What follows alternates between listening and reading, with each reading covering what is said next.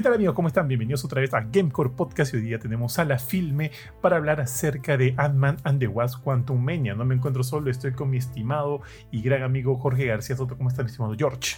Hola, ¿qué tal, Johan? ¿Cómo andas? Acá listo para hablar de la más reciente película del MCU de Marvel y Disney. A ver qué tal nos ha parecido, qué, qué recomendamos, qué no recomendamos y por qué este Michelle Pfeiffer se guarda tantos secretos. Y sí, tío, sobre todo la de que a pesar de los años sigue realmente guapa, tío. Sigue bastante guapa esa mujer. Que porque ya es, ¿cuánto? Tendrá más de 60, asume... Aguanta, déjame ver, aquí voy a entrar rapidito. Michelle Pfeiffer tiene 64 años y sigue luciendo bastante bien, bastante guapa. No sé, o, eso, o soy solo yo. O sea, para mi opinión, mi, humilde opinión, se le nota en los años de todas maneras, pero sí, digamos como que mantiene esa elegancia que tenía desde siempre, creo. Qué formal, mi estimado Jorge, en efecto, tal cual. Este, ya, tío, mire, empecemos de frente. Y hay algo, hay algo que yo sí quiero comentar. Eh, eh, yo asumo que muchos que han estado siguiendo la película, que han estado siguiendo de repente algunos influencers, algunos críticos hablar acerca de ella a través de TikTok, YouTube, qué sé yo, eh, creo que no son pocos los videos o el contenido que ha salido criticando esta película de, en, en desmedida. Yo siento que que todas las críticas, todas las, este, todas las opiniones bastante en contra de esta película, siento yo, no sé, que ha sido un poquito exagerado de repente. Porque mira, yo no considero ni a balas que sea la mejor película del, UCM, no creo ni a balas que sea una gran película, pero es una película para mí muy entretenida. Yo me entretuve de verdad, de verdad, de principio a fin. Y, y me sorprende mucho estas estas críticas que, se le han venido, que algunos puntos definitivamente los entiendo, sí, algunos los entiendo, como en el tema del, de la, del desarrollo, por ejemplo, de algunos personajes, y algunas críticas que yo también he hecho en el reel, ¿no? Que para mí ya son eh, parte, o sea, mis críticas para esta película de alguna manera ya son parte de la idiosincrasia de Marvel, ¿no? Como abusar de la pantalla verde o tener mil personajes en pantalla y, darle foco a todos es bastante complicado, sobre todo una película de, dos horas, de hora y media más o menos, a 124 minutos, de dos horas. Y ese tipo de cosas, ¿no? Que digamos que muchas de las tramas actuales de alguna manera están muy ligadas a la televisión. Y eso también te corta en cierto sentido para hacer una película eh, eh, solvente por sí misma. Entonces, esas son aristas que siento que esta película sí adolece, pero que no, distancia, no se distancia mucho de otras producciones recientes de Marvel. Eh, no sé tú, Jorge, así en líneas generales, ¿qué te parecen todas estas opiniones que han habido acerca de Ant-Man and the Wasp Quantumania? Mira, o sea, he visto, no he leído muchos reviews. O sea, eh, digamos, mi, mi, conocimiento de esto, estas críticas, es más que nada se basa en, titulares. He visto un montón de titulares, eh, algunos diciendo casi lo mismo que, digamos, que, pensaba yo, que no sé tú, de que la película, que más o menos como lo que tú has dicho, de hecho, que la película es divertida, eh, no es las mejor, no es una de las mejores de Marvel, pero está lejos de ser la peor, o sea, tenemos cosas horrendas como Thor de Dark World ahí abajo, ¿qué, otra mala película de Marvel?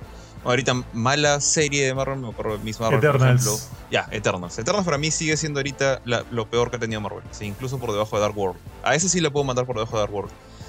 Pero, y, ahí es, es que ni, ni, ni, Eternals está cerca de cosas horrendas que hemos visto, no sé, pues antes del universo unificado como Daredevil de Ben Affleck, o cosas que han salido del, del universo DC como Batman o Superman. O sea, y por encima de Thor Dark World, muy por encima de Thor Dark World, pongo esta película. O sea, esta, esta película, ¿con qué la podría comparar a nivel de, de diversión en el, en el MCU? O sea, como un. Por ahí, pues un Iron Man 3. No sé, tiene. Tiene cosas muy divertidas, muy buenas. Y entiendo que, digamos, si, si te esperas, pues otro, otro endgame. Creo que la, gente, no sé si esto es, de repente es parte del problema, pero los fanáticos de Marvel hace tiempo están esperando otro, otro endgame. Y acá, al comienzo diría como que. Si esto, si esto hubiera salido a inicios del año 2022, diría, no, no, no seas loco, pues espérate a que, se forme otra vez una fase por lo menos, pero ya pasó una fase. Entonces, de repente, al saber que Kang iba a aparecer acá y cosas así, la gente esperaba algo level Avengers 1, no sé. Y no, pues hasta es, una película de Ant-Man. Es solamente dedicada a Ant-Man. Y no es ni siquiera la mejor película de Ant-Man. Pero es, es chévere, es divertida. O sea, yo, yo me ha gustado mucho toda la construcción del, mundo, este, del universo cuántico, del reino cuántico. Y por ahí. Star Wars. Es, es, básicamente un pequeño Star Wars dentro de, un, de una canica. O sea, es, es, una idea más o menos como la que salía de Hombres de Negro, ¿no? Que dentro de cada una de estas bolitas hay todo un universo. Vamos, más o menos así.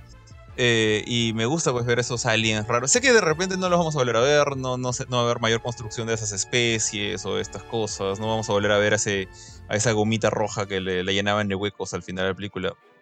Pero, pero fue chévere, o sea, la parte de la acción me gustó. Ahí obviamente vamos a entrar a, unas quejas, tengo algunas quejas, por ejemplo, de la batalla final, eh, un poco... Una cosa que he visto, y no sé si tú, y de repente para, para pasar o cambiar un poquito el tema, eh, he escuchado muchas cosas muy buenas de Kang. Y para serte sincero, no entiendo muy bien por qué. Eh, no siento que Kang haya sido un mal villano en este caso. Y definitivamente no es culpa de, de Mayors. El, actor ha hecho un buen trabajo. Pero siento que Kang como personaje ahorita no encaja en esta película no muy bien. Y como esta como digamos como el nuevo Thanos, siento que se queda muy corto en la manera en la que lo están tratando al menos desde ahorita. Y esto viene desde Loki, ¿no? Creo que por ahí mencionaste de conocer las series donde han salido los personajes antes y, y eso es una carra que siempre va a tener el MCU. O sea, ponerle como un punto negativo, tienes que ver películas antes y es un poco estúpido. Eh, pero siento que acá Kang sufre un poquito de un detalle muy comiquero que eh, no sé, ¿qué, piensas de, por ejemplo, de, cómo ha trabajado la película el personaje de Kang el Conquistador acá? Mira, yo este, de hecho eso también lo puse en el reel que saqué acerca de mi, de mi review acerca de Ant-Man, que siento que la película eh, sufre un poco al encontrar el tono, ya que por un lado intenta hacer una comedia, o sea, parece que por momentos se va full comedia. todavía no quiero entrar mucho en este personaje, pero mira solo a Modoc, mira esta, este, esta gelatinita, ¿no? Que era parte de la rebelión. Entonces, tú ves estos personajes y es difícil no reírte, no encontrar lo absurdo o la burla dentro de los chistes o el tono de esta película. Pero por otro lado, encuentras aquí a este personaje acá, que ojo, a mí me gustó bastante. Creo que Jonathan Mayors ha hecho una chambaza como, una, una chambaza como Khan, que obviamente, como muchos acá, muchos otros actores, se sienten ciertos limitados por la historia, el guion de la película, ¿no? Pero dejando eso de lado un ratito, como te digo, por un lado tenemos este tono que parece que estamos yendo full comedia y de repente tenemos otro este tono que se siente mucho más serio, mucho más perverso, entre comillas más amenazante, que proviene de Kang.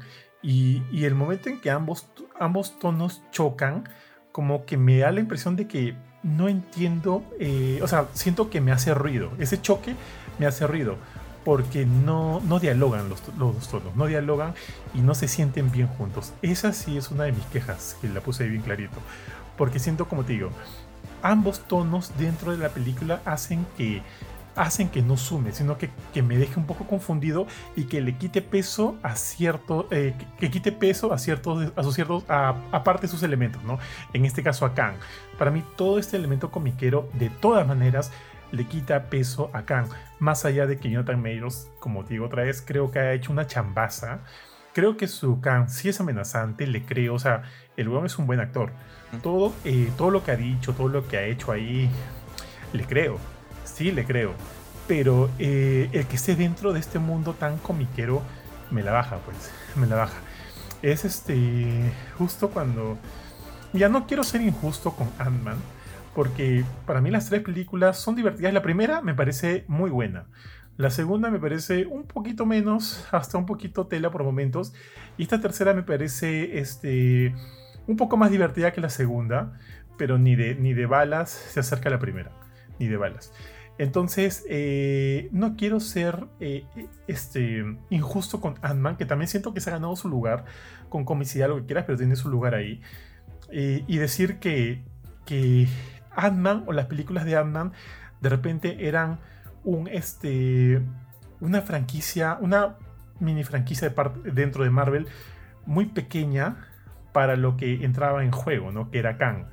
¿Tú crees que puede haber un poco de eso? Que ant era muy pequeño, por así decirlo, mira que cae risa, para Kang. ¿Tú sientes? Yo siento que hay un problema acá y, justamente yo cuando decía que hay un problema con Miquero no me refería a un problema por el, eh, la temática comédica de, de Ant-Man, que de hecho estoy de acuerdo contigo, o sea, como que el personaje de Kang la, forma en la, que, en la que Jonathan Mayer representa es súper serio. De hecho, esos flashbacks con, con eh, el personaje de Michelle Pfeiffer con Jared Van Dyne son serios. O sea, los dos atrapados en este mundo que no conocen.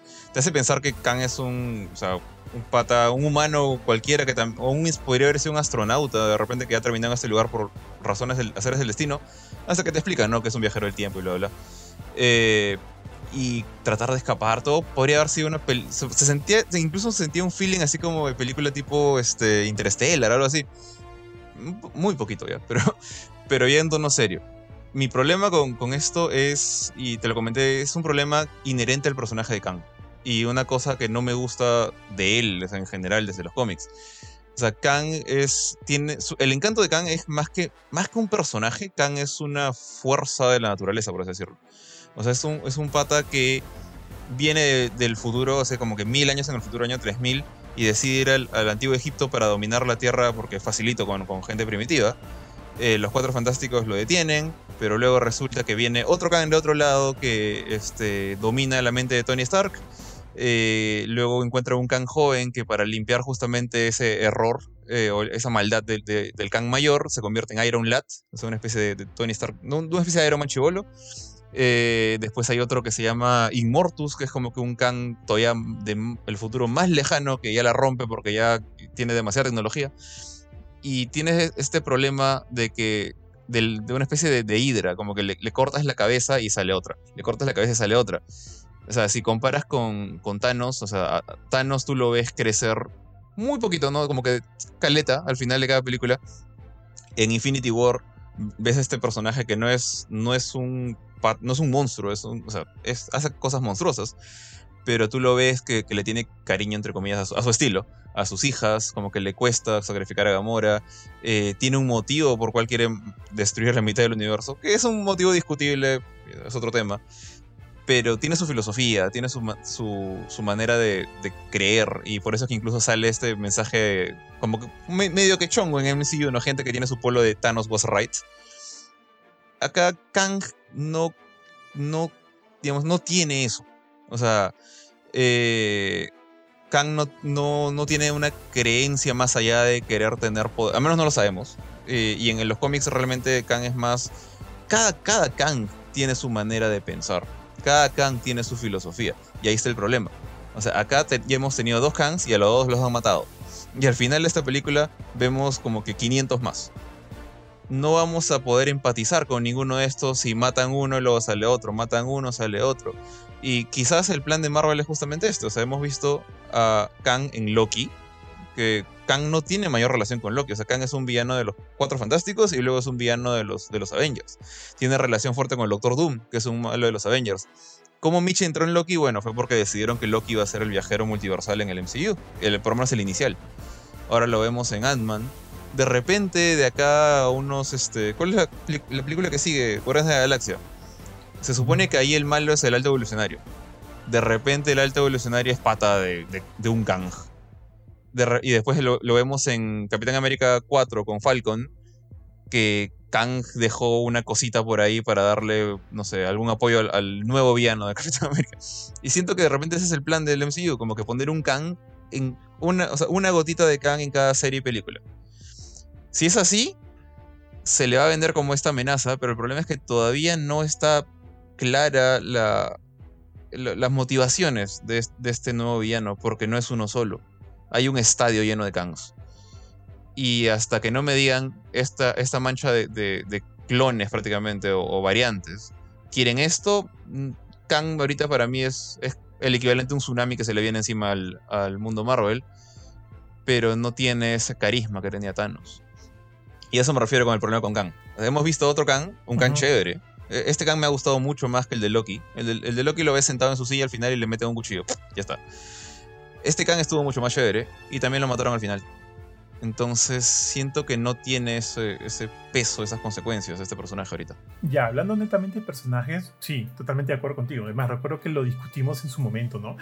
Inclusive lo relacionábamos, lo relacionábamos con Samasu de Dragon Ball, ¿no? sí. en, la trama lo necesita, de la nada se saca un, un Kang y ya está ya. Y eso hace que el personaje pierda fuerza porque no hay un nivel de construcción. Por ejemplo, si este Kang hubiera seguido, no hubiera, o sea, Kang el Conquistador, tal cual lo conocemos en Quantumania, hubiera seguido, este, por lo menos ya es un personaje con el que estás empezando a, no sé si formar un vínculo ya, porque como tú dijiste hace las motivaciones de Thanos eh, eran entendibles, que tú estés de acuerdo no, ya es una cosa aparte, ¿no? Pero eran entendibles. Ahorita no sabemos nada de Kang, pero por lo menos ya tenemos a uno, eh, a uno que seguir a uno al que cual estar viendo, a cual estar este, por ahí temiendo, pues qué sé yo, no sé. Claro. Pero, pero como hay tantos, este ya se murió, luego va a llegar otro y otro y otro, eh, no hay una forma de crear un, no quiero decirle vínculo, porque vínculo siento que es una, una palabra bastante fuerte, no hay una forma de crear una conexión o, o, con alguno de ellos, qué sé yo, porque son muchos, son distintos, son... Es más, creo que hay alguno que es superhéroe, de repente se va a unir a los Avengers y demás. Entonces, este, mm, como que me deja un poco descuadrado y entiendo ese punto. Ahora, regresando al tema de Thanos. La primera vez que apareció Thanos fue en el primer Avengers cuando sale al final, ¿no? Hace un pequeño cameo y los que sabían quiénes eran, pochos se volvieron locos en, la sala y demás. Y a partir de la fase 2 comenzaron a construirlo un poquito más, haciendo que salga en algunas escenas más post créditos, por ahí sale un poco más, hasta que llegó, pues, ¿no? Su, gran turno en la fase 3. Eh, yo siento que con, o sea, Khan no apareció para nada en la fase 4 ni en la última película de la fase 4, ni nada. Bueno, podría decirse que sí, si es que hablamos de series, ¿ya? Pero las series, por más que sean parte integral de todo el core del UCM, no son el cine, pues no, es algo a la que... Porque hay gente que simplemente consume el USM en el cine. Y esa es su línea. Ahí sí pagaste pato. Pues. Te pasa lo que, lo que pasó en, en Multiverse of Madness, si no ves WandaVision, ¿no? Así es, tal cual, tal cual. Y me acuerdo que cuando fuimos a verla en, para prensa, un pato me dijo, oye, si no he visto WandaVision me pierdo mucho. Puta madre, ¿qué, le iba a decir? ¿Qué haces acá? ¿Entiendes? ¿Qué le, ¿Qué le, iba a decir? Entonces, este, en ese sentido, eh, yo siento que Kang está ahorita en pérdida. No, porque la mayoría de la gente que, como te digo, eh, o sea, la fase 4 ya terminó y nunca dio, eh, o sea, nunca lo mostró más allá de, de esos últimos, el último episodio de Loki, que de repente no muchos lo han visto. Y, y, bueno, o sea, siento que ya he perdido un poquito de terreno frente a Thanos por todo lo que tú dices. Porque si bien, por ejemplo, en la última Endgame, si bien es otro Thanos, no es el mismo de Infinity War, ya conocemos a Thanos, sabemos cuáles son sus motivaciones que no han cambiado, sabemos de qué es capaz, que la manera en la que piensa y demás. Entonces cuando en Endgame trajeron a otro Thanos de otro tiempo, sentía que, que por lo menos iban por el mismo lado, ¿no? Porque es, conocemos a ese Thanos. Y eso no está sucediendo con Kang y siento que podría no suceder con Kang. Entonces yo no sé muy bien cómo van a corregir ese tema. Porque hasta que digamos que el villano no sea... Es, o, de repente todo este tease de que eres el gran villano de repente no va a ser así. ¿Quién sabe, tío?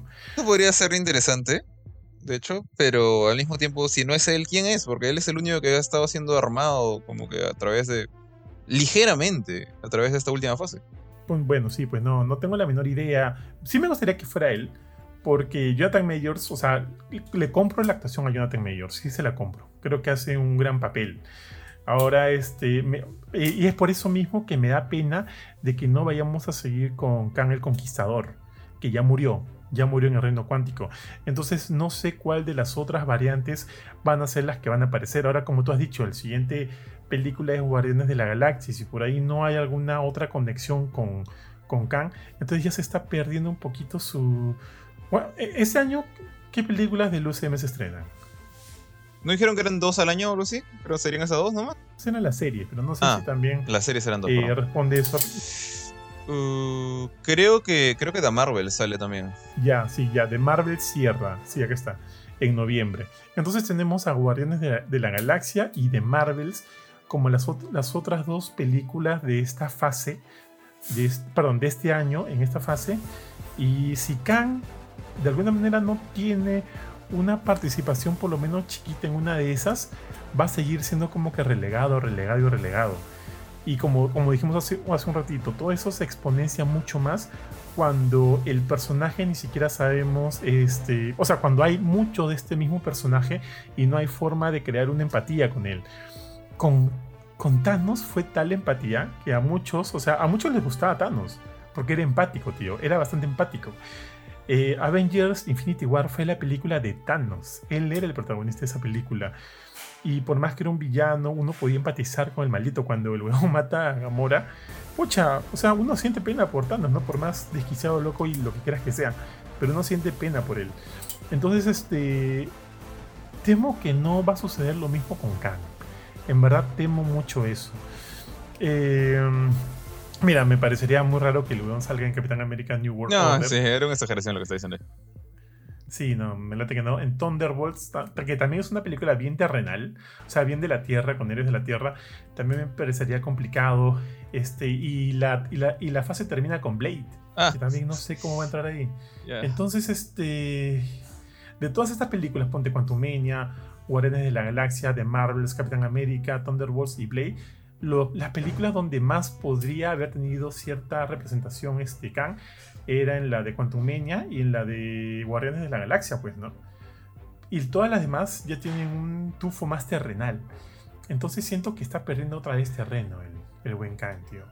Y no sé cómo va a seguir de ahí adelante.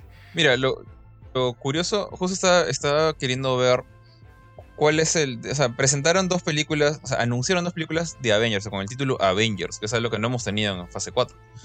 eh, para el año 2025. Quería saber cuál era primero. Y yo pensé que primero era Secret Wars, pero primero es The Kang Dynasty. Después de Kang Dynasty, que asumo que va a ser donde todo este estadio lleno de Kangs va, va a mechar, va a hacer algo. Después recién viene Secret Wars. Y ambos son el mismo año. Eh, en Secret Wars creo que es más importante pues un personaje como el Beyond, no, no, no, como el Beyonder. No, tío. Khan Dynasty es 2025 mayo y Secret Wars es mayo 2026. Ya pues por eso, Secret Wars es después. Primero es Kang Dynasty. Sí, sí, pero es en un año, no, no es al mismo año. Ah, acá, acá me salía que salían en noviembre, 7 de noviembre de 2025 Secret Wars. Ah, bueno. Mm, Hagamos sale mayo 2 2025 y Secret Wars mayo 1 2026, a menos que yo me esté equivocando. ¿No? Bueno, si sale el, Dale, dale. O sea, igual, sale después, entonces no es como que. O sea, Kang es él de ahorita, o sea, tiene, tiene que quemarlo antes de Secret Wars. o sea, en menos de un año. Eh, porque en- entre. ajá, basándome en lo que sabemos de, de las historias como han sido publicadas antes, o sea, Kang Dynasty es algo completamente nuevo que se asume que va a estar tratando de tomar la idea del Consejo de Kangs, ¿no? Que es lo que hemos visto al final de esta película. Y Secret Wars es esta batalla de diferentes mundos, diferentes universos, que en cierta manera debería cerrar el, el tema de multiversal, ¿no?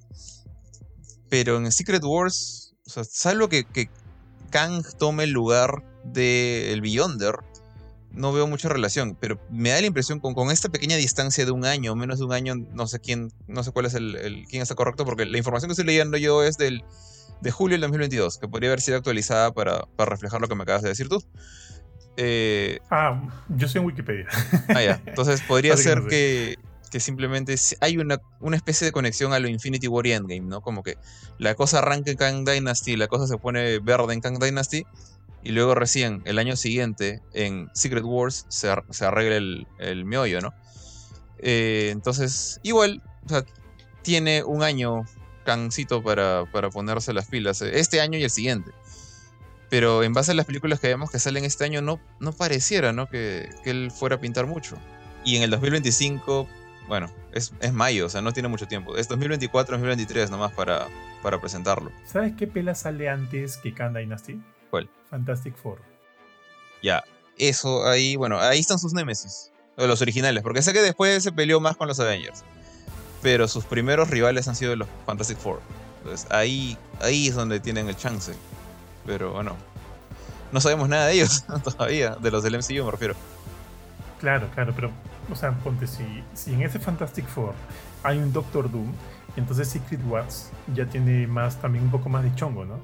Con, con Doom, con Beyonder, bueno, no sé si Beyonder, pero va a estar Doom, va a estar, asumo que Kang, y, y no sé. Ahora, eh, por ahí he estado leyendo algunos rumores de que The Khan Dynasty va a tratar acerca de, de ah, ¿cómo se llama? ¿Cómo se llama Khan, el del futuro?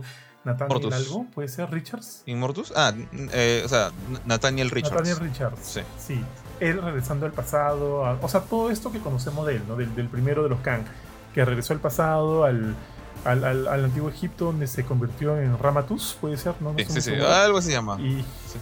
Y por ahí este, va, va, va a anclar con los cuatro fantásticos. Y luego vamos a conocer la historia de muchos de estos Kangs. Asumo que va a haber un Kang Prime. Tiene que haber un Kang Prime, asumo. O sea, Na- asumo en Nathaniel es el, el primer Kang. O sea, él, él es el Kang, Kang el Conquistador, ¿no? Pero, o sea, yo no estoy del todo seguro que hayamos visto al último Kang el Conquistador en esta película. Yo creo que han matado a uno del montón y hay otros conquistadores. O sea, así como hay Immortuses, hay conquistadores, hay Iron Lats. Entonces puede haber más. Es lo que estoy pensando. No creo. Ahora, Dale, ¿está dale. muerto? O sea, lo, se te- todo en la película te hace. Yo, yo pensé que de repente había sobrevivido. Que lo habían mandado a otro universo por este cablecito raro. Pero este. Te dicen, ¿no? Que había muerto. Los, los otros Kangs que se juntan a, a hablar dicen, bueno, este. Estás que estás picón porque no lo mataste tú. ¿Te acuerdas que están. eh, como que entre ellos rajan del muerto.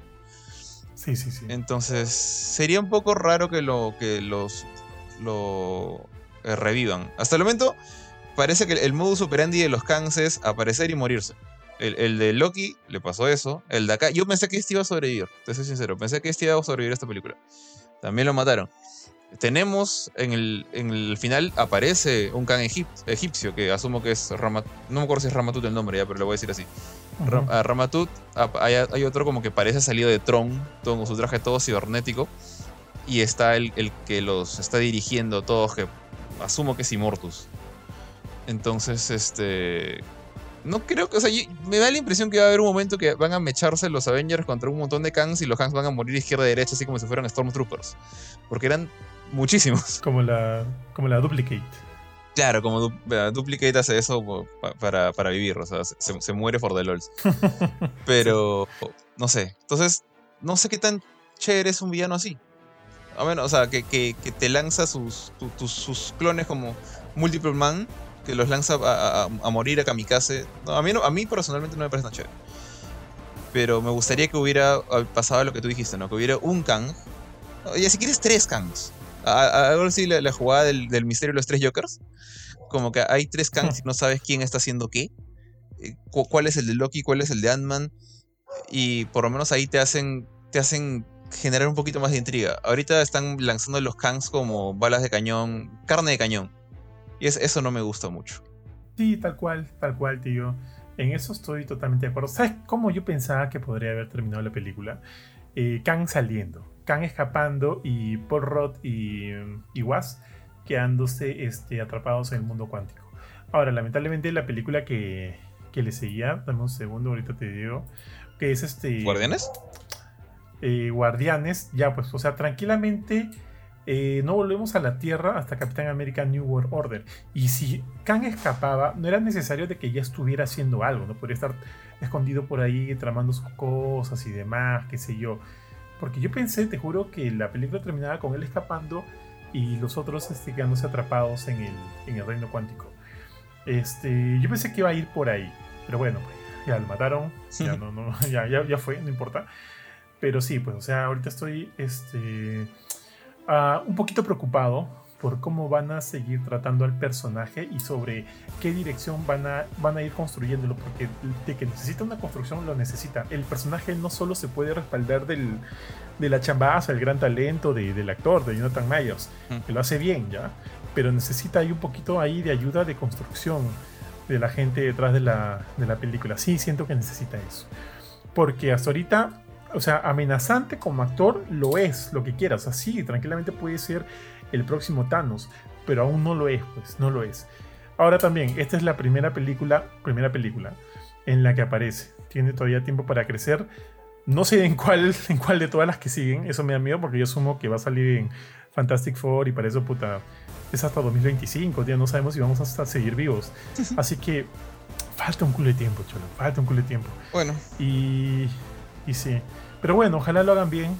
Pero eso también demuestra un poquito, tío, algo que sí siento que está pasando y que también siento que es parte de lo que no ha estado, no ha funcionado bien con Ant-Man. Ojo, yo a Ant-Man le di 7, a 7 de 10, porque no, no, me parece mala, lo repito, no me parece mala ni cagando, pero tampoco me parece una gran película.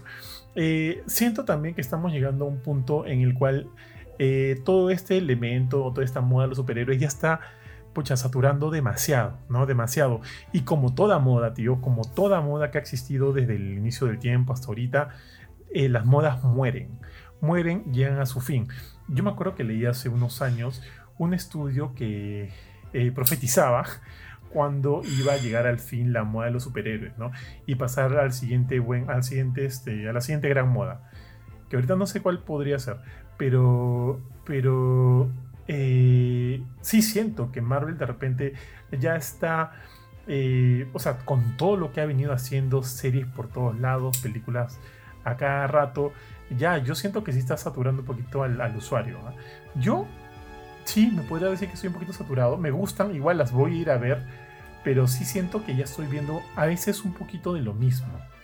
Y ya no me emociona tanto como antes me, me emocionaba. Pucha, toda la primera fase cómo, weón, cómo me emocioné hasta el primer Avengers. Qué loco. El primer Avengers, como grité como loco. toda la película me pareció bravaza. Ahorita ya no me emociono tanto. Porque siento que ya está pasando un poquito eso. Por ejemplo, ¿por qué tantas series? ¿Por qué darle una serie a Echo? ¿Por qué, weón? ¿Por qué no se ahorran eso? Y crean y, y utilizan los recursos, ya sea temporales, ya sea dinero, que van a invertir en una serie de Echo, para hacer este, la próxima película, Guardianes de la Galaxia, mucho mejor, ¿no? Digo, bueno, ¿tú qué crees? Eh, bueno, nos estamos desviando bastante del, tema, pero, pero este, sobre lo de Echo y bueno, de la Galaxia yo creo que va a salir bastante bien. O sea, hasta ahora no ha habido ninguna mala película de Guardianes de la Galaxia, bueno, van dos nomás, pero creo que las dos han sido bastante entretenidas. La primera mejor que la segunda también. Suele pasar ese tema, ¿no? Como que la primera película es mejor que la. Perdón, la, primera es mejor que la segunda y luego la tercera como que repunta un poco.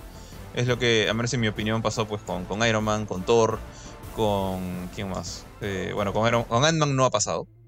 Eh, no sé si pasa. Con Capitán América no se respetó eso. O sea, en mi opinión, creo que la primera Capitán América es la más débil de las tres. Pero bueno. Eh, sobre lo de Echo. Pucha, yo también digo un poco como que por qué. O sea, yo me había olvidado de la serie de Echo. Mi rocha ahorita es con la serie de Agatha. Es, otro personaje que no entiendo por qué tiene una serie. Son personajes chéveres. ¿Para qué? ¿Para qué? chévere, pero siento que están haciendo. Con Agatha fue como que, ah, mira, este personaje pegó por su canción. Vamos a darle una serie. Y pucha, ¿no? O sea, dale un especial de televisión, dale una película de hora y media para, para Disney Plus, pero. Eh, no una serie. Y Echo lo mismo. No, o sea, ponte, ya sé que Daredevil va a tener su serie, entonces por ahí estamos bien. Él creo que sí merece que tenga su, nueva, temporada.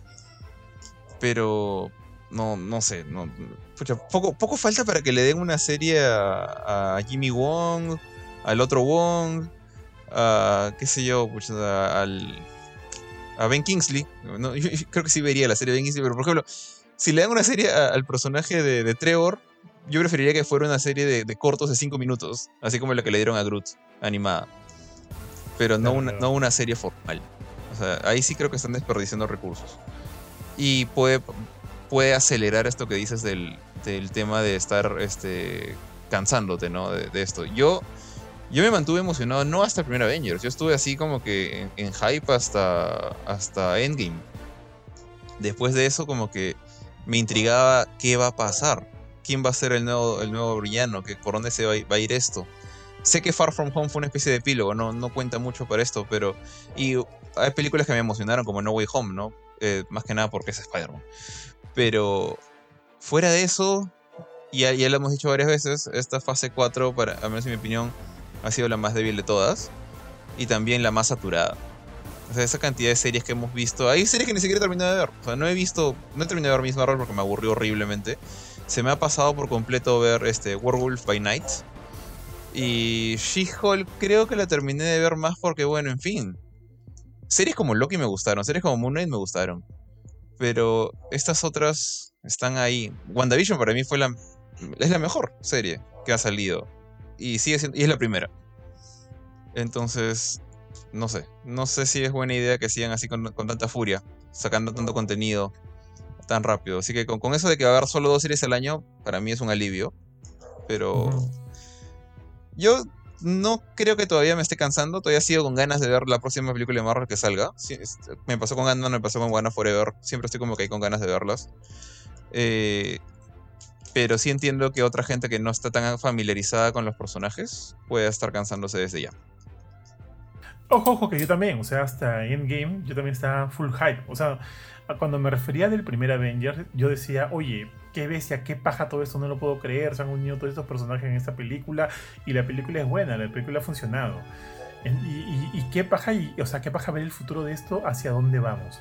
La segunda de Avengers con la era de Ultron no me gustó tanto, para serte sincero. Pero bueno, como tú dijiste, hay sus ups, sus up and downs, ¿no? En toda, en toda esa saga. Eh, como saga, toda la saga del infinito, con buenas y malas películas, a mí me gustó un montón y, terminé hypeado hasta el final. Y entiendo por qué la fase 4 se ha tomado un poquito más de tiempo de cocinarse, ¿no? Porque si nosotros íbamos, estábamos con el hype a mil, eh, la fase 4 es como que volver a iniciar, volver a presentarte personajes nuevos, volver a ser un poco más lenta porque se tiene que volver a reconstruir.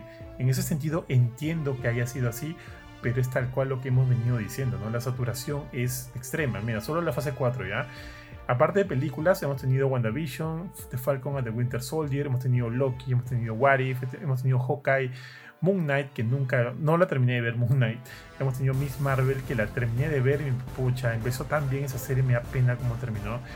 Hemos tenido She-Hulk, que, este, que me pareció entretenida, muy, muy entretenida. No me pareció la mejor, pero me pareció entretenida. De todas esas, yo rescato mucho, tío. Rescato a WandaVision y a Loki.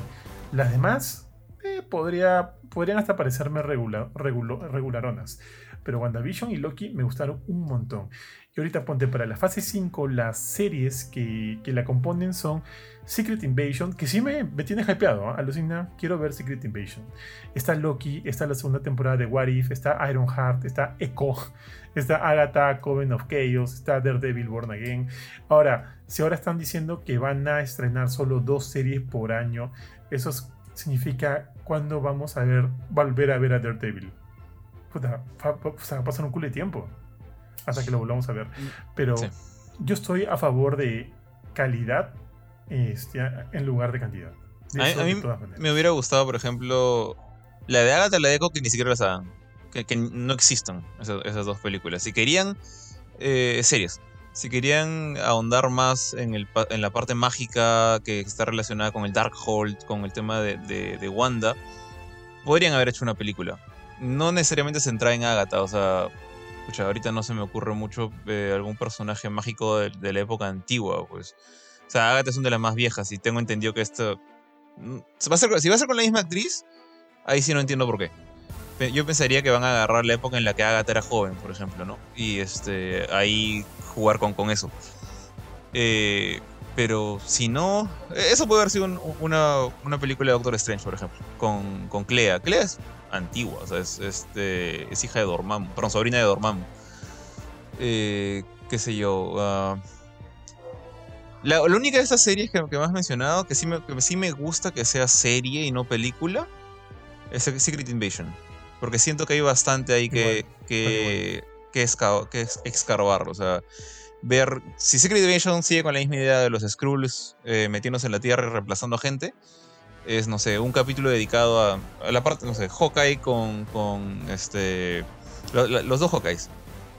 Y resulta, pues, no sé, que, que Clint era un Skrull, por ejemplo. En otro momento vemos que está este, Bucky con, con Falcon y resulta, pues, que eh, Simo era un Skrull. Es- Y así, que vayan saltando de a poquitos en, en zonas, personajes que ya conocemos. Eh, eh, Es partes del universo Marvel que conocemos que, que tiene un, un Skrull infiltrado. Y al final eso se resuelve de alguna manera, ¿no? Pero las demás, las demás no me llaman mucho la atención, honestamente. Dicen que la Sharon Carter de Bucky and the Winter Soldier es un Skrull. No sé por qué están picones, porque eh, de hecho, si son Skrull bacán, ya, no, no estoy en contra de esa idea. Pero a mí me gusta que a Sharon le hayan hecho villana. Porque Sharon, o sea, en lo que iba era, la, la pobre le habían pateado al, al olvido después de lo que pasó en Civil War. Entonces, está bien, que, la- ella es la Peggy Carter del presente. y hemos visto a Carter a cada rato en sus diferentes variantes. Entonces, ya, Sharon, ¿qué, más va a hacer? Ya, que otra cosa y lo pusieron de villana, me parece bacán. Sí, tal cual. Ojo que yo comencé a hablar acerca de, de todo este tema porque siento que también esto, de alguna manera, sí creo que ha influido también un poquito en, y volviendo acá ahorita, a Ant-Man and the Wasp Quantumania, ¿no? Que muchas personas ya pueden sentirse un poquito hostigadas de, de ver, o sea, si bien la película eh, tiene que como novedad acá, tiene como novedad el ingreso de Cassie Lang como una nueva este, parte de una nueva parte del team, una nueva parte activa del team. Eh, las películas ya eh, como que se ciñen mucho a una fórmula, ¿no? Que Marvel ha, ha sabido eh, explotar durante muchos años y ahorita creo que ya no le está jugando tanto a favor. Y sí siento que Ant-Man and the Wasp Quantumania eh, también tiene esa fórmula como base. Eh, y, eh, y sí, o sea, bajo esas ideas sí siento que podría cansarle un poquito a la gente. Ya, volvamos otra vez a, otra vez a Ant-Man y a, a Quantumania, ¿ya? Eh, tío, ¿qué te pareció Cassie Lang? Mm, no me pareció tan chévere, honestamente, casi. Eh, no me cayó mal. Me acuerdo que, o sea, eh, Shaya, mi esposa, fue una de las cosas que me dijo. Me cayó mal la hija y la abuela, me dijo. Así, pero no- creo que no, no se acordaba sus nombres. Eh, a mí me pareció un poco. O sea, ponte.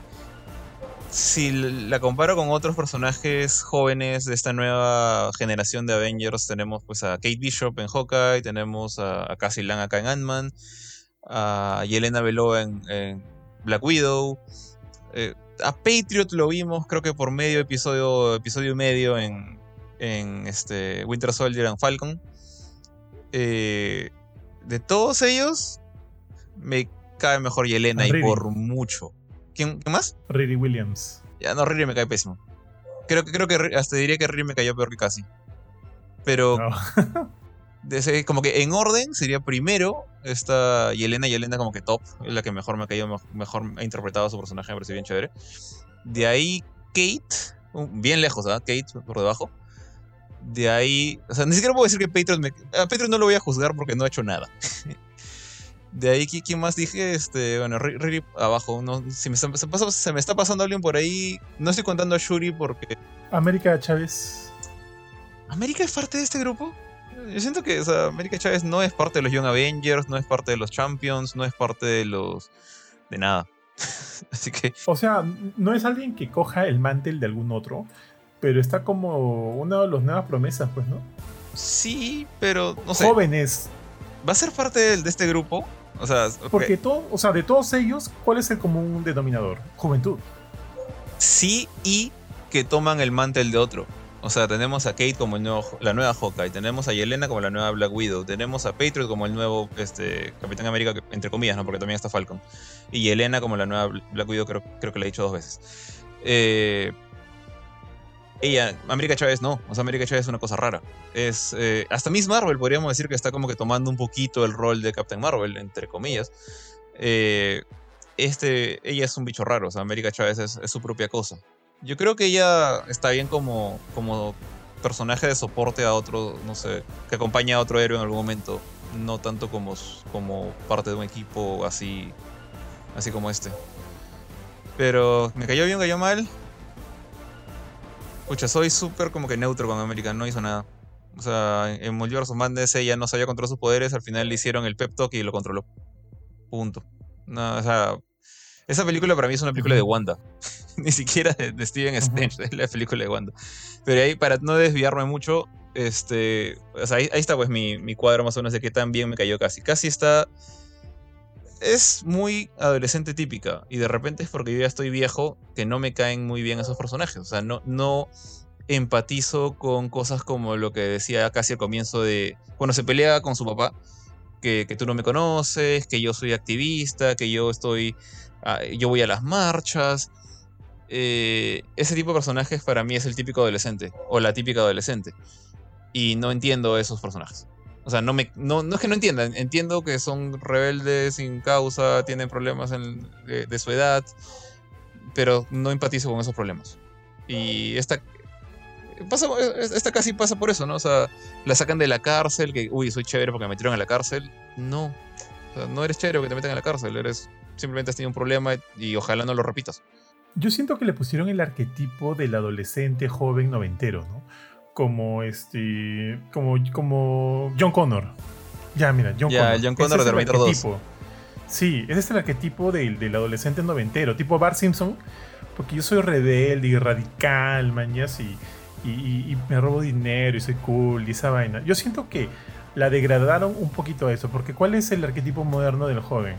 Que, puta, que está estudiando, que se preocupa un cool por su futuro y, y sí, bueno, si en- es- tiene por lo menos dos dedos de frente, no va a estar todo el día haciendo reels o TikTok, ¿no? Porque básicamente ese es el joven actual. Que sí siento, siento yo, de repente puedo estar totalmente equivocado, de repente también es un poco mi pensamiento boomer, está pensando bastante en su futuro. Porque ahorita con todas las comunicaciones es muy distinto como era antes. El noventero era más, más rebeldón, mucho más rebeldón. Acá es, está pensando en su futuro, pero igual tiene como que un lado socialista, medio rosadito, ¿no? Así, bien, bien católica, bien este, sociología de católica, tío. Siento yo. Pero entonces, pero con casi la han hecho retroceder un poquito este arquetipo un poquito este, más antiguo. Ya visto a cada rato. Pero yo siento que solo fue un segundo. O sea, la sacaron de la cárcel y salió de ahí. Todo eso duró un segundo. Luego la vimos dentro de, de cómo ella también está involucrada en todos estos experimentos con, con, con Hank y la abuela. Y me pareció paja eso. Eso me pareció paja. Ahora, creo que la actriz es un poco mala. Creo que es un poco mala no sentí mucha emoción más allá de sus gritos de felicidad o qué sé yo. No, no, de verdad, no, la- no la sentí mucho. No sentí mucha emoción con ella. Con Pero- casi. pero- Te iba a decir que para mí, o sea, sí estoy de acuerdo con todo lo que has dicho del, del arquetipo del- de, la, de la rebelde noventera. Pero de ahí cuando la llevaron al. O sea, la mostraron por un rato como una chica inteligente sin llevarla al nivel, creo, al, nivel de. de Mary Sue que tiene Riri Williams. Pero de ahí, cuando entró el Quantum Verse al, reino cuántico, como que pasó a ser una especie de damisela en peligro. Entonces tampoco es que me haya gustado mucho esa segunda parte de Cassia. Sí, sí, sí, o sea, sí, también, también tiene de eso. Pero también, este, yo asumo que en un momento la película quiso experimentar o explorar un poquito más. Porque yo sentía que el corazón de la película hubiera sido mucho mejor. O sea, esa película hubiera tenido corazón. si se hubiera este, puesto en pantalla el- este conflicto de, de- de Scott sintiendo que va a perder otra vez a su hija o, o- o su, o la idea esta de, de, de ganar el tiempo que ha perdido con su hija porque por ejemplo ahorita que hace poquito, hace poco, anteayer me provocó ver la- de nuevo la primera película de Ant-Man. Esa película la he visto creo que dos veces en mi vida. Y dije, oye, me ha provocado verla, veámosla. Y desde, desde esa primera película él le dice a su ex esposa, ¿no? Ya he perdido mucho tiempo con Cassie, he perdido mucho tiempo, estoy en la cárcel, ha pasado esto, los años con ella se me van, quiero recuperarlos, quiero, quiero como que ser parte íntegra de la vida de mi hija. Y luego, perdón, pasa todo esto, pucha, de, Endgame y se pierde muchos, muchos años más. Entonces cuando yo veía los trailers y por ahí, yo intu, o sea, por los trailers se te deja eh, entrever de que Ant-Man, Scott llegaba a un acuerdo con, con Kang para ver si recuperaba tiempo con su hija o si le permitía regresar en el tiempo. Porque Ka- Kang decía, ¿no? Lo que yo puedo ofrecerte es tiempo. Entonces, por los trailers yo intuía que de repente el drama iba a estar enfocado en eso. Que si bien hubo mucho del tema de la relación padre-hija, yo lo sentí bastante superficial. Bastante superficial como fue tratada en la película, ¿no? Como que todo se arreglaba como que un... eh, pucha, ¿qué? Pues este... De eso, eso lo que dijiste, de, de, de casi convirtiéndose en una damisela en peligro y el papá saliendo a su rescate. Esa fue la representación del vínculo padre-hija en esta película, cuando siento que pudo haber sido mucho mejor, por lo que me pintaba el tráiler, por lo que ya se conocía de las anteriores películas. ¿Entiendes? Sí. Pudo haber sido mucho mejor. Esa película, esta película pudo haber tenido corazón, pero yo siento que no la tuvo. Uno, como te dije, como te digo, porque no se trató este tema que siento que caía de maduro, caía de maduro, tío, desde la primera película. ¿ah? Y este, y por este, por la mala, obviamente, yo siento el mal performance de la actriz.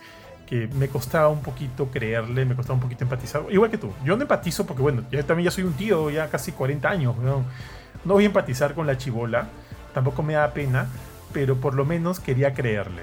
Y no le creí. Bueno, sí, o sea, no es que me haya caído mal, como que, me, me había parecido insoportable o algo por el estilo.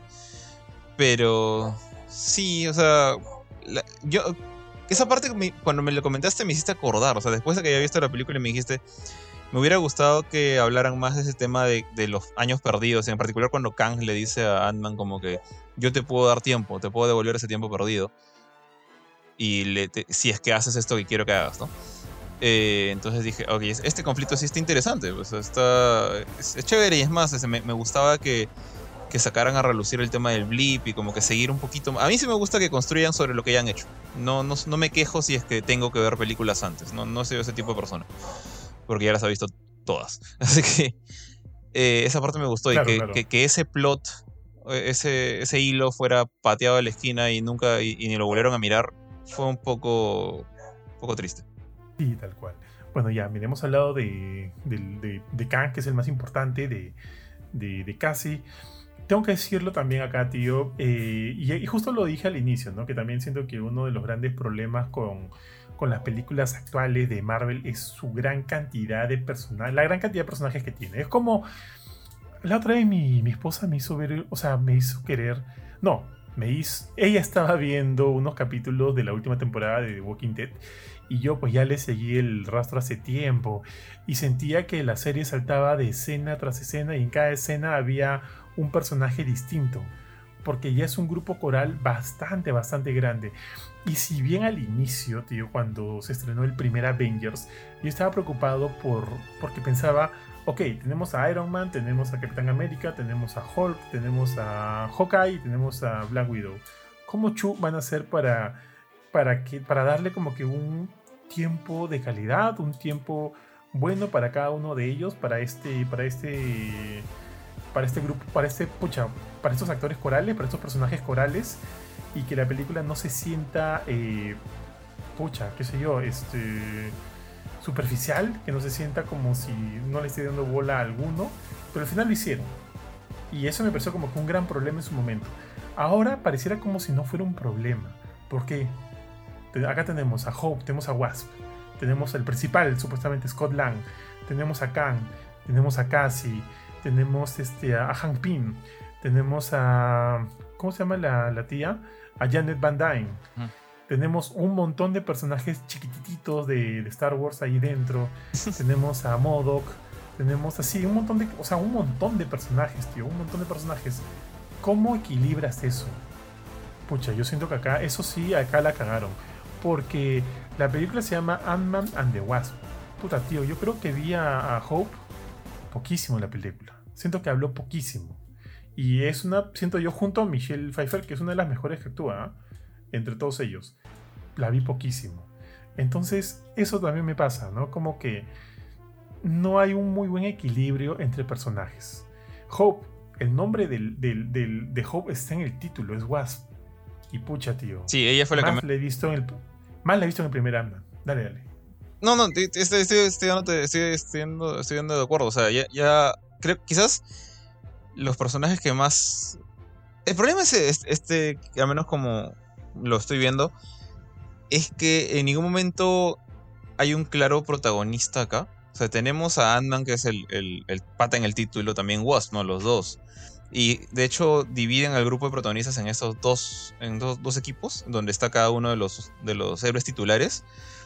Eh, pero siento que en ambos, en ambos espacios, bueno, en particular en el de, en el de Wasp, Wasp no es muy importante, o sea, Hope, la, la Wasp antigua, eh, Janet, creo yo es como que la, protagonista de ese Team B.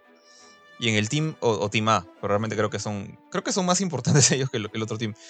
Eh, y en el Team, team Ant-Man está Cassie y y Scott, más que nada creo yo por el tema de, bueno, no se han visto estos dos, todo en el prólogo, todo el prólogo de la película se la pasan hablando de, de que sí, tú no estabas en el blip, tú no viste hacer esto, tú no me viste aprender esta cosa, tú no, tú no me has apoyado con esto otro.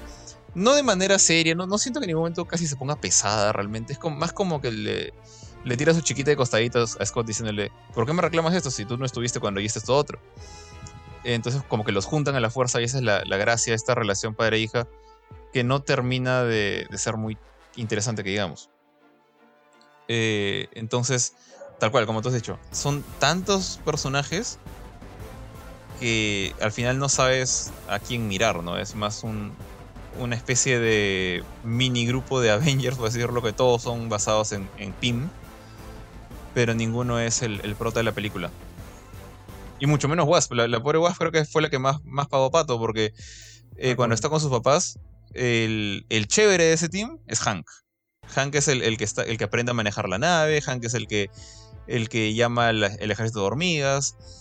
Y bueno, Janet es más, la, la, lamentablemente en gran parte, es la misteriosa, es la que no quiere decir lo que, lo que está pasando, que te dice, aguántate un ratito, ahorita te cuento, pero nunca te cuenta. Y Hope está ahí for the ride. Está ahí solamente porque es la que tiene el traje y de repente hay escenas de acción y es la única que puede pelear. Nada más. Oye, justo ahorita que mencionas a Hank Pym, yo sentí, tío, y de repente estoy equivocado, ¿no? Pero yo sentí que Michael Douglas ya no quería estar en la película.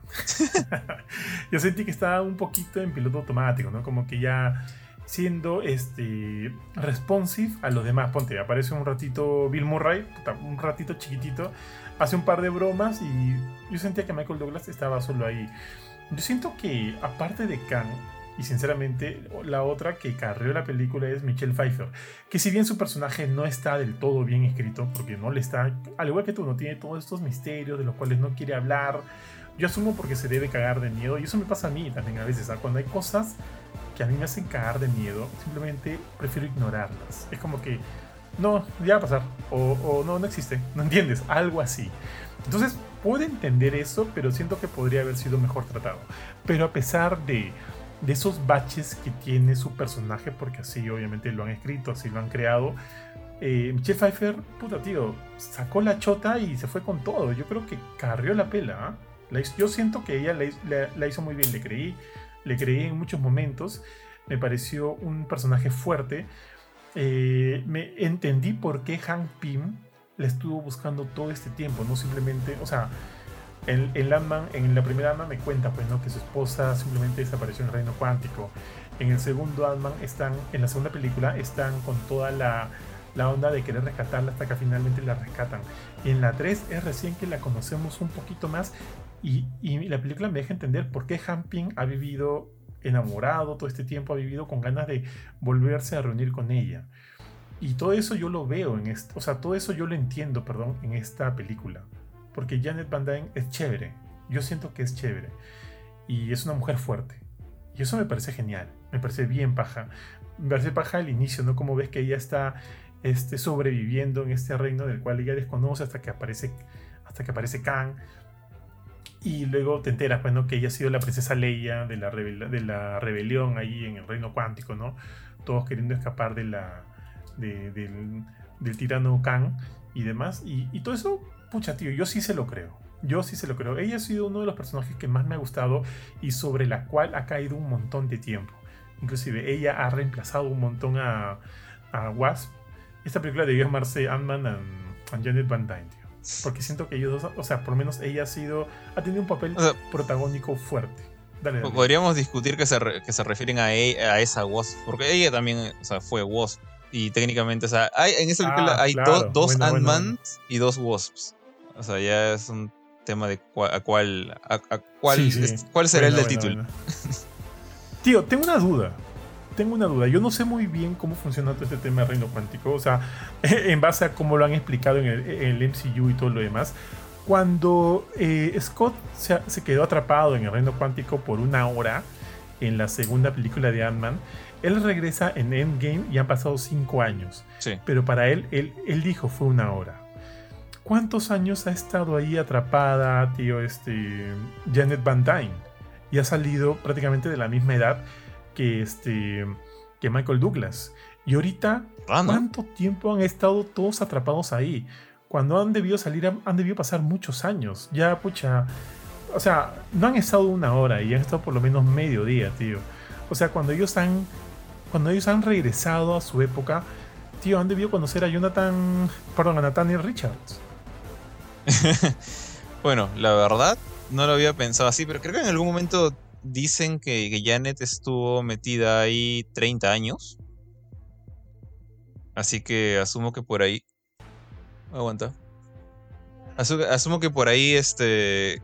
O sea. No debió haber envejecido tanto como, como envejeció, ¿no? Escucha, debió haber salido joven, tío. Si son 30 años, estuvo ahí metida 30, entre 5 son 6. Entonces ella debería haber pasado ahí solo 6 horas. Sí, pues. Y te, dicen que le estuvieron buscándola por un montón de tiempo, suficiente tiempo como para. como para este. que los dos patas salieran con, con otra gente. Hay algo ahí como que no cuadra, ¿no? no me había percatado hasta que lo dices ahorita. Ahora, en la segunda película dicen que el reino cuántico funciona de manera distinta dependiendo de varias variables y demás. Por ahí de repente van a dar la explicación, ¿no? ant cayó en un momento, en un agujero específico en el cual el tiempo simplemente se detuvo o corría mucho más lento y Janet pues se fue más, más profundo hacia no sé dónde y qué sé yo. O sea, a lo, a lo mucho asumo que algo así podrían explicar. A lo mucho, pero ya pues es es cosa de que si te lo quieres creer o no, pues, ¿no? Ese es un, un, hechicero lo hizo, básicamente, ¿no? Cuando no tienes cómo explicar. O sea, es ya, ese reino cuántico, ese reino cuántico, simplemente. Y ahí acaba. Tío, algo de lo que muchas personas se han quejado y, y, en realidad a mí este, no me hizo ruido, en verdad no me hizo ruido para nada, es más, me pareció eh, que tenía sentido que lo retrataran así, fue a Modoc. ¿Tú qué opinas de Modoc? Eh, bueno, mira, con modo que hay un tema. Se supone que es un personaje relativamente peligroso, o sea, es un, es un arma viviente, como él mismo dijo. Pero no yo asumo. ¿Cuándo fue creado Modo? ¿Que en los años 70, 60? Eh, quien sea que lo haya creado, honestamente, sorry, no conozco el nombre del creador de Modoc. Ha tenido que haber pensado, este personaje es ridículamente gracioso. o sea, tú lo ves, es estúpido en, diseño visual. Ahora, estoy 100% seguro que en los cómics en los que nació se le tomaba como una amenaza seria, porque en esa época pues, los trajes eran mucho más ridículos, eran mucho, este, digamos, los cómics eran mucho más campi, eh, en gran parte estaban pensando en... Había algunos que están hechos para adultos, pero creo que ya en esa época más del 80% de los cómics estaban hechos pensando en niños. Entonces ver a una cabezota con patitas y bracitos eh, tú, tú como niño lo lees y te ríes, pero tú ves que los héroes se lo toman en serio en el cómic, ¿no? No había forma que la audiencia actual del año 2023 se tome en serio a ese pato. Entonces tenían que hacerlo gracioso sí o sí. No, no había otra. O sea, estamos viendo el, al equivalente al personaje este de Spy Kids 3, creo que es. Eh, esta, cabeza, esta cabezota flotante. Tenían que hacerlo gracioso o o nada, no había otra opción. O, sea, o no poner a Modok. Eh, ese personaje creo que incluso lo han puesto en esta película que no tiene realmente nada que ver con Modok. O sea, Modok es una creación de AIM. AIM es un grupo, una organización que pertenece más al, digamos, a la esquina del Capitán América, ¿no? De, de, o de la parte terrenal del MCU. Eh, la parte de Hydra, la parte que hemos visto más que nada en películas del Capitán América. Entonces, lo han puesto acá, yo creo más que nada para quemarlo de una vez. Porque, en fin, vamos a poner a modo porque necesitamos comic relief. Y no lo vamos a volver a ver más. O sea, se muere al final de esta película. esto es con spoilers, así que no hay asumo que no había roche en decir eso. Eh, y darle el toque de que era Darren Cross, que era un personaje súper serio en la primera película de Ant-Man, eh, me gustó. No sé, se siento que ese personaje estaba olvidado se asumía que estaba muerto, o sea, Yellow Jacket. Eh, Ant-Man no tiene, a menos en mi conocimiento, no tiene muchos némesis propios. O sea, Ant-Man tiene su carrera más como parte de los Avengers y, hereda como que los némesis de los Avengers. Entonces, poner una película para él solito, como que cuesta un poco sacarle enemigos de algún lado. O sea, Ghost eh, realmente es, por ejemplo, en la segunda Ant-Man, Ghost es un, es, un personaje más de los Thunderbolts, es un villano de otro lado. Eh, y se lo pusieron acá, ya, bacán. Ahora ponemos a Modo, ponemos a Kang, que no tiene nada que ver con Ant-Man. Entonces, ¿cómo los usamos? Queda la pregunta. Y para mí ha sido súper acertado agarrar y poner a Modo como un comic relief.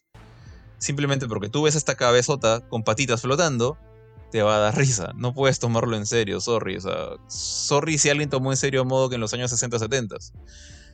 Pero, pucha, y en verdad, no he visto este caso ya, pero espero, o sea, cruzo los dedos que nadie se haya quejado porque, oye, modo que es un, es un asesino, es una máquina hecha solo para matar, porque lo han hecho un personaje de comedia, como todo en Marvel.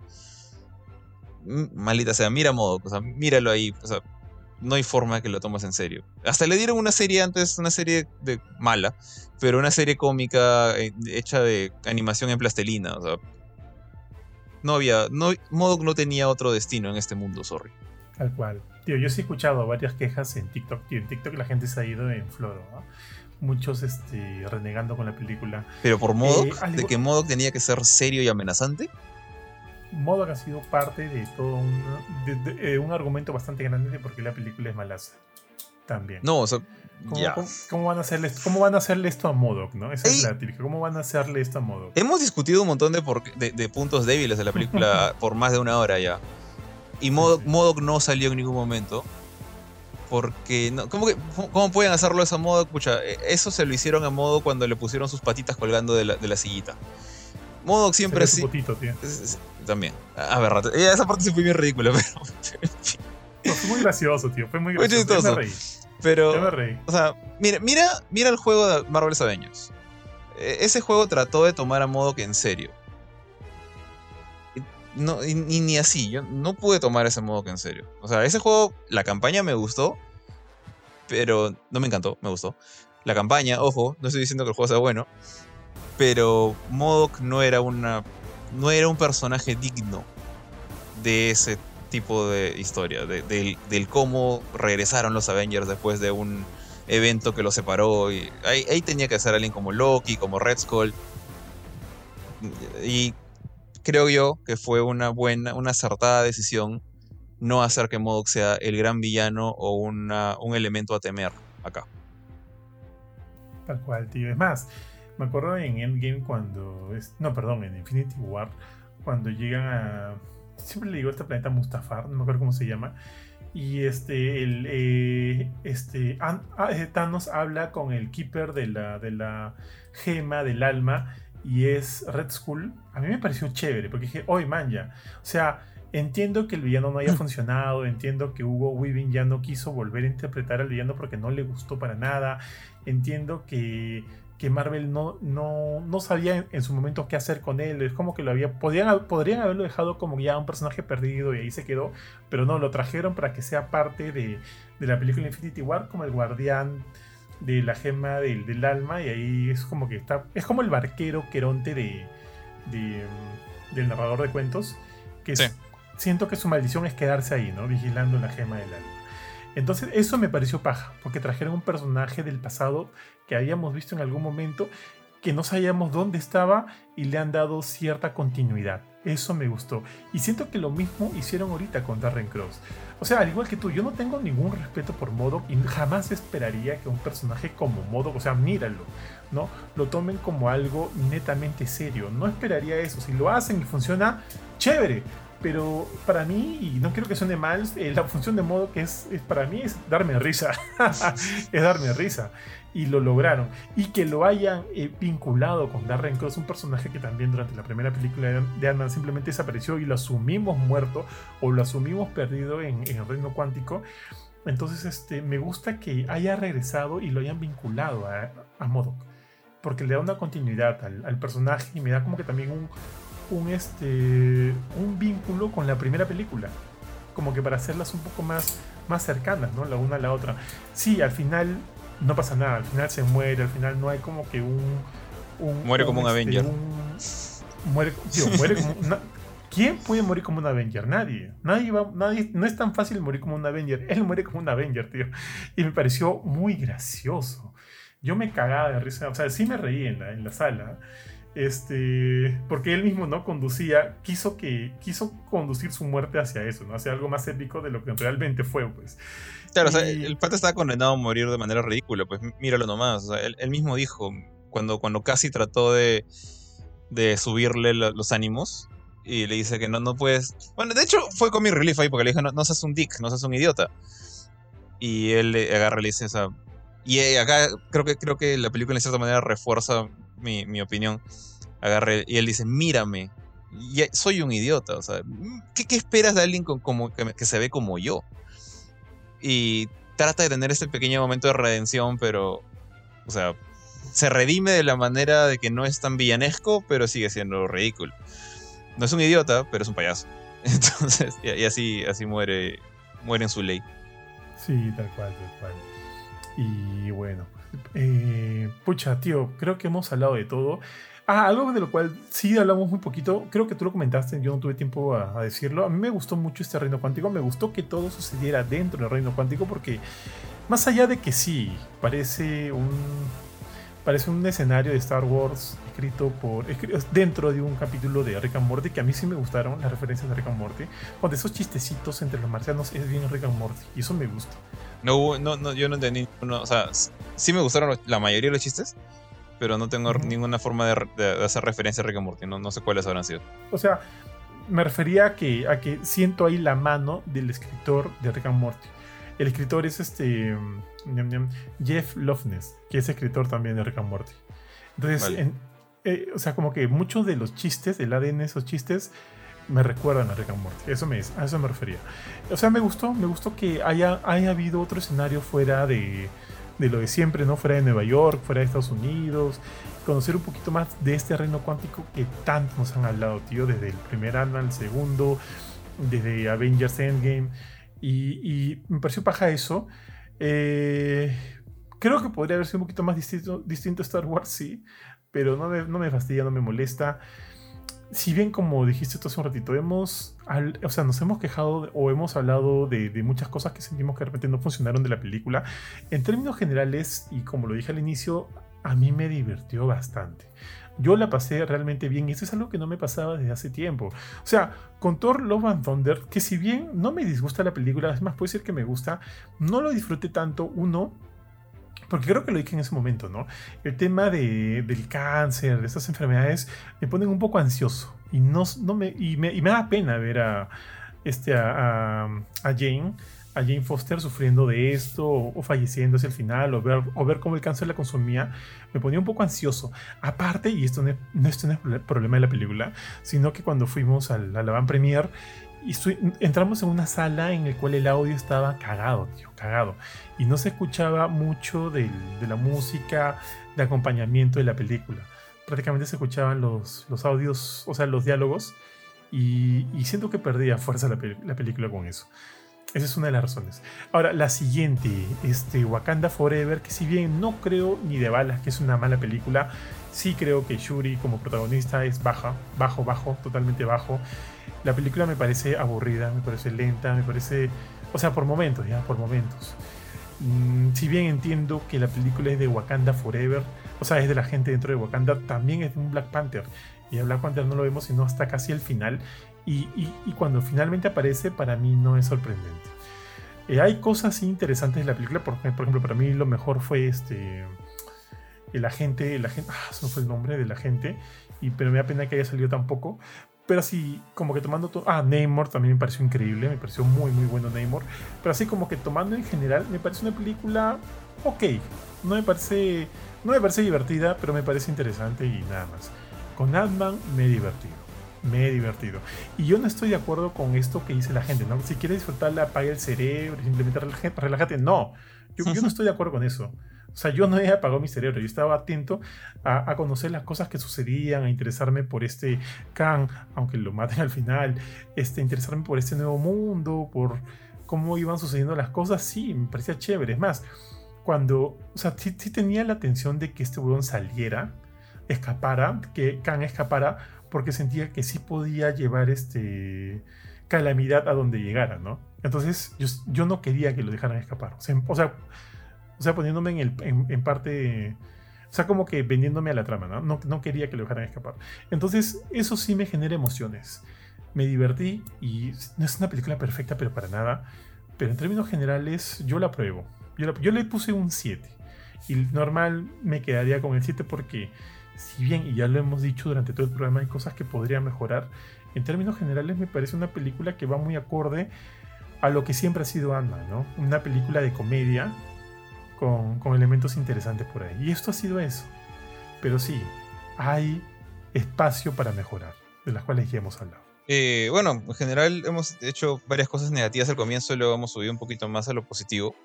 Eh, la verdad yo pienso lo similar a, ti, me he divertido con esta película. No es de las mejores, no es como que esas que te hacen pensar y sacar este, conclusiones o tratar de entender eh, detallitos por ahí que no sé, que de repente salen en la, en la, siguiente película o de repente estás haciendo un guiño a tal cosa. Eh, siento que no han habido muchos de esos. Eh, en parte eso es una pena porque, o sea, si bien hay la, gente, digamos, que, solamente se fija en la película puntual y no en el universo grande, no creo que le importe mucho esto, pero eh, para mí sí es un poco triste esta forma de ingresar a Kang. Ahorita hemos visto a dos Kangs morir, uno por un miserable cuchillo y otro, bueno, este último por lo menos trató de pelear y esto. Eh, pero siento que eso deja mal parado al nuevo gran villano. Ahorita este nuevo gran villano no se siente como una amenaza por él, como, personaje, sino por... No, ahí está, lo voy a decir.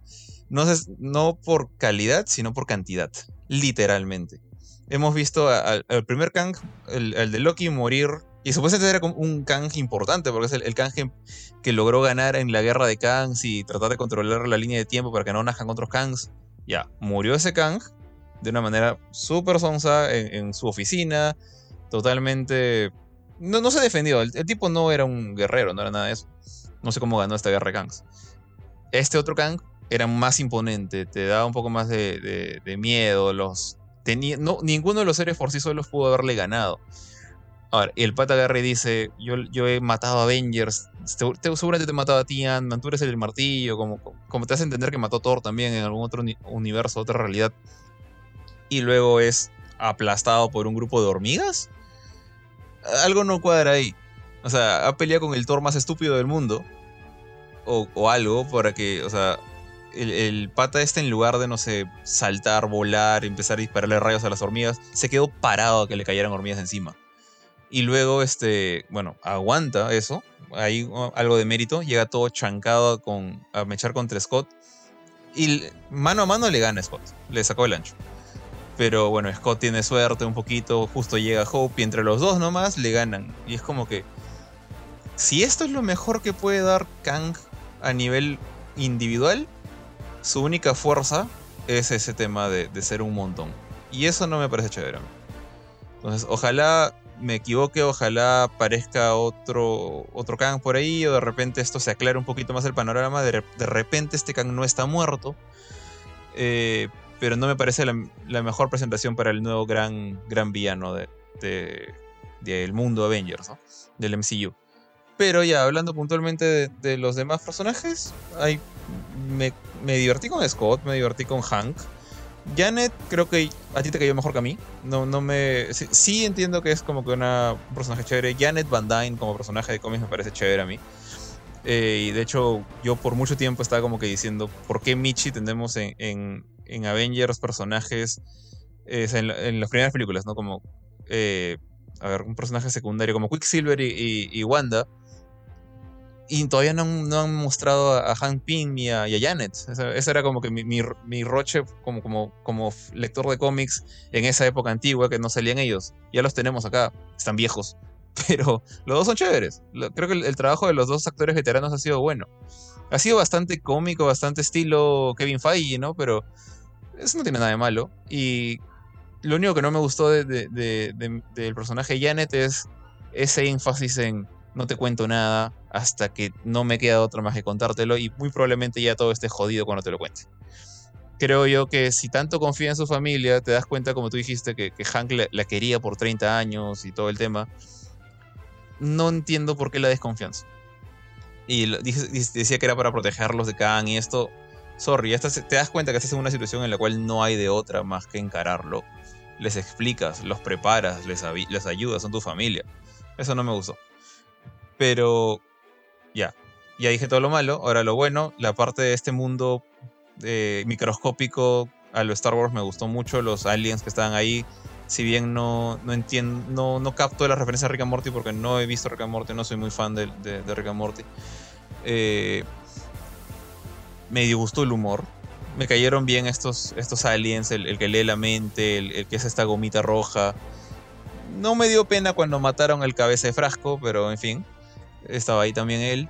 eh, me parece, me, pero me parece chévere ese mundo. O sea, si, si esto hubiera sido algo completamente aparte del MCU, hasta por ratitos le eh, sentía ciertas comparaciones con, con Avatar, como que están tratando de construir un mundo aparte, un mundo con su propia civilización y todo esto. Obviamente no tan desarrollado como el de James Cameron. Pero se sentía ese, ese encanto, ese encanto como que de, un proto Star Wars. Y eso, eso, más las escenas de acción con el andón gigante, las naves o los edificios vivientes, esa parte me pareció bien chévere. Me gustó todas las cosas extrañas de este mundo. Y creo que gracias a, gracias a eso, y la parte de la acción, la parte de los efectos especiales, la parte de, de, los, de las peleas, que me divertí. Porque la parte emocional y eso como que no, no cuajó tanto conmigo. Pero el resto, sí, lo, pasé bien. Ya, Jorge, al toque nomás tu puntuación. Eh, bueno, creo que concuerdo contigo. También le daría un 7 sobre 10 a esta película. No es como dije al comienzo, no, es de las mejores de Marvel. Se siente más como estas películas de, inicio, de fase 1, presentando a un solo personaje, pero que al mismo tiempo aprovecha mínimamente lo que ha venido antes, ¿no? O sea, la presencia de, Hank, de Janet, de, Wasp. Si, no fuera, si esta no fuera la tercera, no, podrían haber utilizado a tanta gente de otros lados. Eh, en ese sentido, creo que muy bien que aprovecha el universo Ant-Man, bien y para incluso introducir gente como Cassie, ¿no? Que, es primera vez que la vemos como heroína. No utiliza bien, no se utiliza bien para introducir un villano atractivo. O sea, siento que es un villano raro, extraño, pero no carismático todavía, Kang. Aparte de eso, la película como tal me ha entretenido y creo que por eso es que se, merece una nota probatoria. No, no hay forma de agarrar y decir que es una mala película. Creo que no, no merece las críticas tan descaradas que algunos lados le han mandado. Tal cual, tal cual, tío. Como eh, ponte en los escenas post créditos, todo este del, eh, toda esta escena de los consejos de, del consejo de Khan se vio por ahí a Ramatut. Por un momento me. Sí, está al comiencito, está entre los tres principales. Sí, sí. Y la segunda, asumo que es una escena de la segunda temporada de Loki, ya que vemos a Loki nuevamente ahí viendo a un Khan del. a un Khan actor, asumo de teatro. Junto con no Sé de qué año. Con Mobius, ajá, en los 60, los 70. Así que eso también nos, nos demuestra que aunque Loki no está programado entonces es una temporada pronto, ¿no? Si son dos series al año. solo van a estrenar Secret Invasion. ¿Y cuál es la otra que se va a estrenar? A un segundo, tío. Te digo ahorita mismo. Secret Invasion y. Ah, no, y Loki. Perdón, sí, y Loki. Ya, entonces son esas dos series que van a estrenar este año. Y, de hecho, el segundo postcrédito tiene que ver, asumo, con la temporada 2 de Loki. Y parece que van a estar como que en la búsqueda de Khan. Eso me gusta también. De repente ahí vamos a ver mucho más a Khan, pues, ¿no? También. por lo menos algunas de sus variantes. Y. Pero como lo, como lo que dijimos al inicio, ¿no? No sé si eso va a funcionar mucho para los que no ven las series y están más atentos a las películas. Pero bueno, ya, pues, en fin. Ya se, se complicó mucho, siento yo, el UCM. Y bueno, a ver, veremos qué pasa. Ya, en general, yo también, como dije hace un rato, le puse 7. Siento que es una película divertida. Y, y, man, ya, yo, o sea, los dos le hemos puesto 7, pero tú rescatas unas cosas que yo no, y yo rescato algunas cosas que tú no. Y eso me parece interesante, porque al final cada quien tiene una opinión bastante particular acerca de por qué le gustó o no le gustó esta película, y todas se respetan, ¿no? Todas se entienden. Pero este. Pero algo que creo que yo que no se puede negar es que por lo menos la película es divertida. y ya pues. Entonces, Jorge, nos vamos. Recuerden que todos los podcasts nos encuentran en Spotify, nos buscan como Gamecore Podcast, además de que pueden ingresar a nuestra web www.gamecore.com para enterarse de las últimas noticias y nuestras reviews. De hecho, de hecho tenemos varias en estas últimas semanas. Tenemos la de Metroid Prime Remaster, tenemos Returnal de PC, Howard Legacy, Wanted Dead, eh, un, Early Access de Superfuse, SpongeBob SquarePants de Cosmic Shape y hay varias más. La, la, mayoría de ellas también ya tienen reel en Instagram. Nos pueden encontrar en Instagram y en TikTok y ver todos nuestros videitos. Y qué, pues, ¿qué más, Jorge? No sé si se me está pasando, no sé si se me está pasando algo más. Eh, bueno, ahorita no se me ocurre que se te podría estar pasando, pero acuérdense de chequear los podcasts pasados, no solamente de, de, a la filme como ese, sino también nuestras noticias y reviews. acabas de mencionar varios de los reviews que están ya disponibles en la web, pero también si quieren escucharnos hablar de ellos en audio, está un programa que grabamos hace poquito nomás, ya está disponible también en Spotify. Y pueden chequear también las varias reviews en su versión de, de, video en la red de Instagram de GameCube. Vale, entonces con eso nos vamos y nos vemos en el próximo programa. Hasta luego, cuídense todos. Chao, chao. Chao.